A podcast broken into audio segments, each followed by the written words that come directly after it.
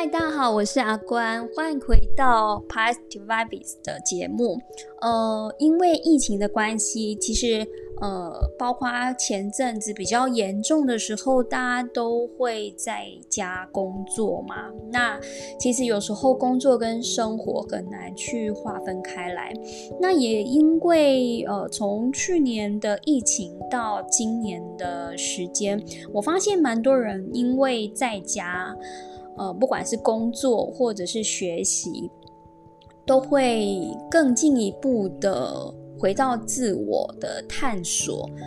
嗯、我不知道大家是不是啊？让我身旁其实蛮多人也刚好就是这一波疫情，然后大家会做一个沉淀，那就会开始去呃探索，或者是去着重在身心灵成长的这一块。那其实在这段期间。嗯、我也看了几本书，那其中一本呢是，呃，我男朋友送我的。那其实我身旁，我印象中除了老师之外，很少人送我书，很少朋友啦，很少亲戚朋友送我书。那，呃，我男朋友是第一位，我想这应该也是他成为我男友的原因吧。OK，好，这个是题外话。那我要跟大家分享的这本书的书名呢，叫做《为什么优秀的人都有科学脑》。其实我觉得一本书的书名很重要啊，它只要跟理论啊、科学啊画上就是。挂上这样子的一个 keyword，就是会很容易让人家觉得很 boring，就是理论啊，吼就是觉得很学术这样子，看了会很想睡觉。那我一开始也以为这本书，因为我男友在送我的当下，他也讲了一句话。他就说，嗯，我觉得，我说你为什么会送我书？他就说，哦，我觉得这本应该很适合你现在念，然后应该会需要它。那我想说，它会不会是一个工具书啊？所以它其实也被我摆在床头很久，都没有去，呃，就只要我要看书，它都不会是首选这样子。嗯，然后其实就是在呃近期吧，就是。有一次我就很很无聊吧，我就翻了一下它的目录。那我说也是很奇怪，我就刚好看到两个章节的主题非常的吸引我。这两个章节分别是迷信所具有的科学效果。那另外一个小章节是你相信什么就会看见什么。呃，那。首先，我们先来聊聊关于迷信所具有的科学效果。为什么这个章节特别的吸引我？一来是我刚刚讲的，就是呃，因为疫情的关系，很多人开始探索自我，然后以及回归到身心灵的探索跟疗愈。对，那因为我身旁有这样的氛围嘛，所以其实我也会有一些。呃，感染这样子，那我也会对这方面感到好奇。那再加上，其实我们呃在以前的念书的时间是呃，不管是国高中，我们对于一些伪科学或非科学的呃事情，其实都蛮好奇的。比如说像呃星座啊、塔罗啊、巫术啊，或者是生肖、紫微斗数。甚至是电影有演的这个奇门遁甲，这种奇幻科幻的呃议题都非常的吸引我。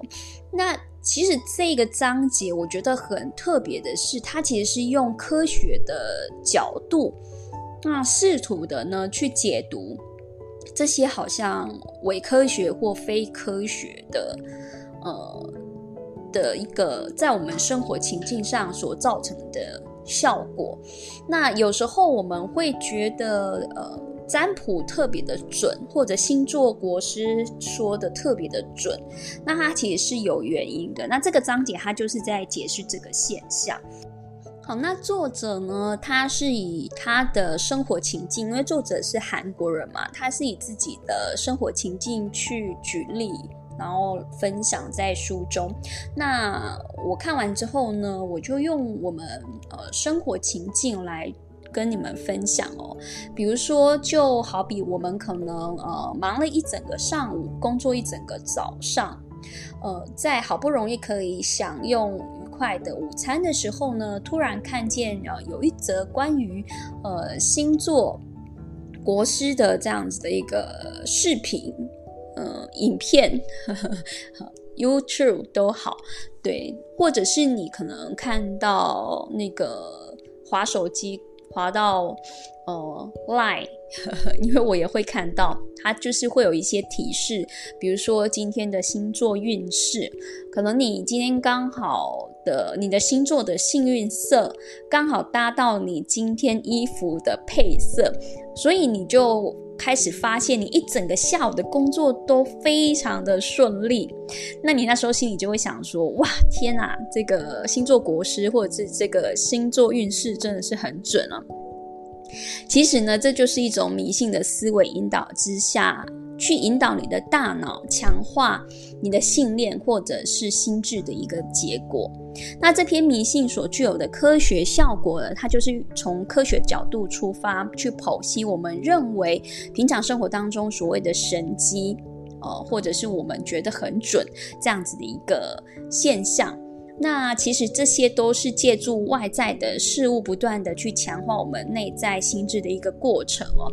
在书中其实呢也举了好几个案例，而且这个案例是透过科学实验去做验证的。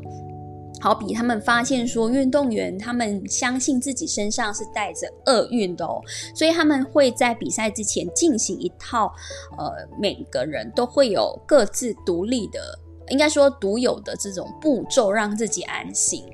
那当时这个台拉维夫大学的学者呢，Gira 呢，他就找来一百七十四名的以色列人来做了相关的问卷调查。那在他的问卷调查统计当中，他就发现说，那些生活在飞弹攻击几率非常高的这个城市里面的人哦，比起像我们身处在安逸生活的情境当中的人，其实是更依赖迷信思维的。所以说呢，呃，适度的迷信其实从科学角度来讲，确实是可以增加人们的一个自信哦，呃，如果你有信念的话，呃，会提高你可能。因为它是一个提示嘛，所以它其实对运动员来讲有利于他的比赛，任何情境当中都能够有更好的发挥，那也不是一件坏事，不是吗？那比如说像呃，我们看星座，有时候依赖星座会被说很迷信，但是如果它是一个很好的提示的话，呃，我们能够妥善的去运用它的一个提示的效果，去加强我们的心智，那能够让我们的表现更好，其实也未尝是一件好事，或者是。未尝是一件坏事了，应该是这样讲。对，那不晓得，呃，这一集的分享就是迷信所具有的科学效果，你们觉得是不是很有趣？那是不是也是都充斥生活，我们生活当中都会去遇到的情境呢？那这一集就先跟大家分享到这边，那我们下一集再来跟大家分享所谓的相信什么就会看见什么这个章节。他在讲什么，以及科学家他们怎么样去重复验证这个实验。下次见喽，拜拜。